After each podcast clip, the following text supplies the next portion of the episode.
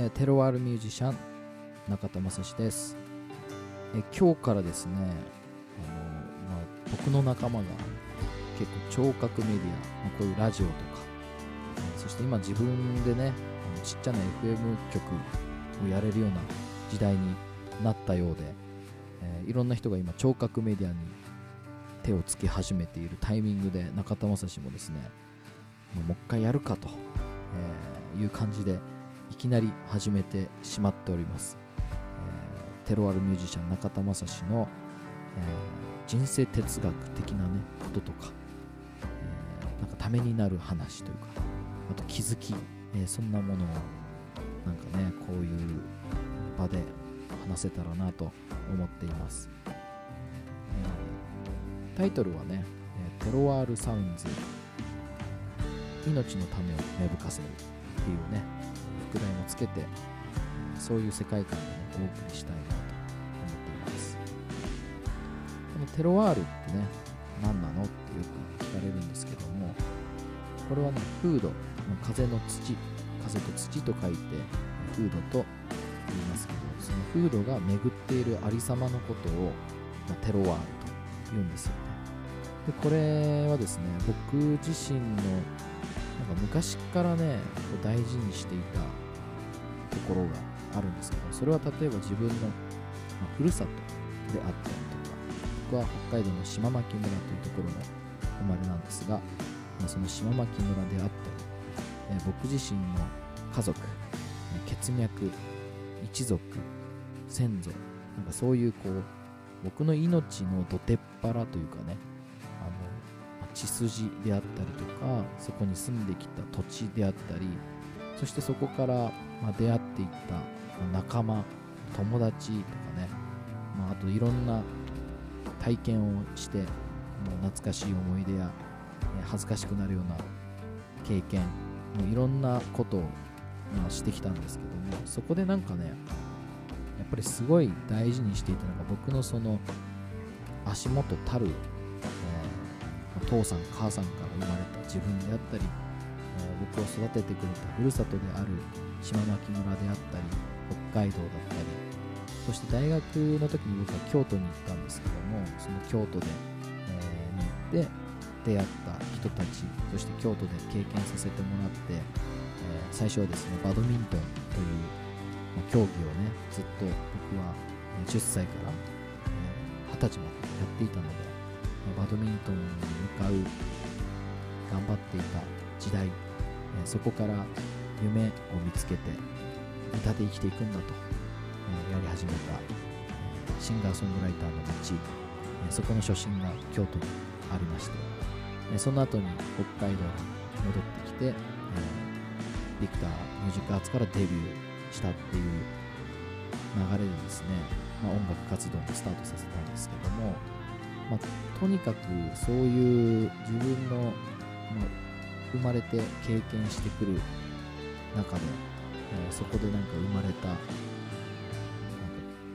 感想というかねその体験したことで生まれた感情記憶まあそういう懐かしさそういうみたいそういうようなものがあの、まあ、僕をずっとこう応援し続けているというかね力になり続けている、まあ、これがねなんか命のなんか源に対してまっすぐ立てているというかね。なんか自分の命の土壌に常に肯定感の中で、え愛し愛されているという状態を自分の中で自覚して、えしかも力となって力が湧いてくる状態に自分を置いとけてるのかなと思ってですね、まあ、そういうところからなんかあの、まあ僕のつまり大事にしていた部分っていうのがこのテロワールというね言葉に封じ込められているんじゃないかっていうね。そこから、えーこのテロワールっていう言葉を、えーまあどんどん理解していって今もね実際に探求中なんですけどもまあそんな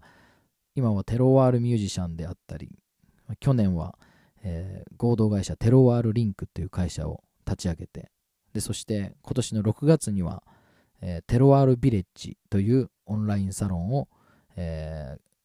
作ってですねもうとにかくテロワール攻めで、えー、僕、最近僕は生きてるというね、感じでございます。まあ、こんな、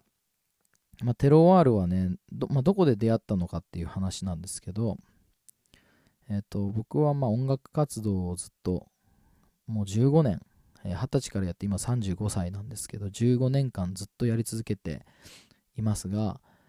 えー、ちょうどね、2010年に海空というアルバムが出まして、でこちらの曲が有線問い合わせランキング第3位に、えー、なりまして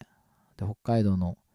えー、テレビ局も応援してくれて、えー、深夜の番組に出たりとか、えそしてガンガンこれから全国に行くぞっていうタイミングで、え311、ね、2011年の311の東日本大震災に、えが起こって、えそこでですね中田正史はもう生き方を変えなければならないというね、衝撃、変えるというかね、本当のところをやろうっていうふうに、まあ、気づかされたのが、えー、まあ、元々のきっかけだったんですけど、まあ、どういうことが起こったかというと、えー、まあ、311が起こって東日本大震災、えー、日本中を震撼させた出来事、えー、そこで、まあ、津波地震と津波っていうものにプラスして、えー、原発の事故が起こって、えー、ふるさとに住めなくなるっていうね状況が本当に起こってしまった、えー、僕自身ね生まれてからずっと、えなんかこのふるさとを守る人になるっていうかね守れる人になるっていうのをずっと自分の目標というか、え大事なものにしていたんですけどこのふるさとを失うようなことがあったら、え自分の人生はもうペケだっていうのをちっちゃい頃からずっと思い続けていて逆にあのこのふるさとを守れたら、えー、人生は花丸だっていうのをずっとちっちゃい頃から思っていたのでまさかねそのような事件が、えー、起こるとはもうすごい衝撃的なふるさとに帰れなくなるっていう自分がの人生がもうペケになる出来事が、えー、福島で起こってしまった、えー、というところから始まって。えー、311のその後、2週間後にですね、昔僕島牧村で、えー、暮らしていた頃、もう今から大体20年ぐらい前かな、25年、もう25年ぐらい前に、えー、南西沖地震っていう地震がありまして、それで僕も実は被災していて、えー、うちの家族みんなで車で逃げて目の前から津波がやってくるみたいなね、ことも起こったんですが、えー、そこの津波になんと競り勝って、えー、生きているという僕ら休止に一生を得たんですが、えー、その時にいろんなこう救援物資をねもう当時僕小学3年生だったんですがいろんなところからみんなが応援してくれた、え意識を向けてくれたことになんかとても嬉しくなって一人じゃないんだなって思ったんですけど、まあ、大人になった時に何者かになって、え僕もそういうふうに背を手を差し伸べれる人になるんだっていうね、えー、ことを思っていたので、その311の後に島牧村の商工会青年部の一員として、えー、大槌町というところにね、炊き出しをしに行きました。でその炊き出しでは、まあ、5000食ほどの食材を持って行って、まあ、全部支援できるものを持って行って、えー、向こうのものは使わずというこうサポート体制というかね、もうボランティアもえー、青年部のみんなずっとやってきたので、えー、それも、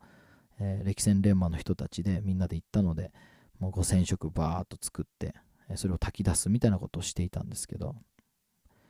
まあ、そこのね、大槌町の、まあ、安堵小学校というところで、え炊き出しをしたんですが、そこですごい大きな、えきっかけ、えが起きたのが、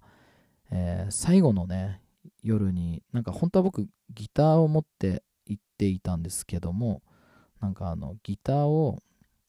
歌ったりギターでこう歌っちゃったりするとなんかもしかしたら誰かになんか悲しみの扉を開けてしまったりするんじゃないかとか思って、えー、炊出炊き出しにね専念してなんか余計なことしないようにしてたんですよね。でもなんかあの最後の、まあ、3日間ぐらい炊き出しする最後の夜になんかいつも夜なんか安堵小学校のグラウンドの前で5人ぐらいでいつも飲んでるおじいちゃんたちがいたので、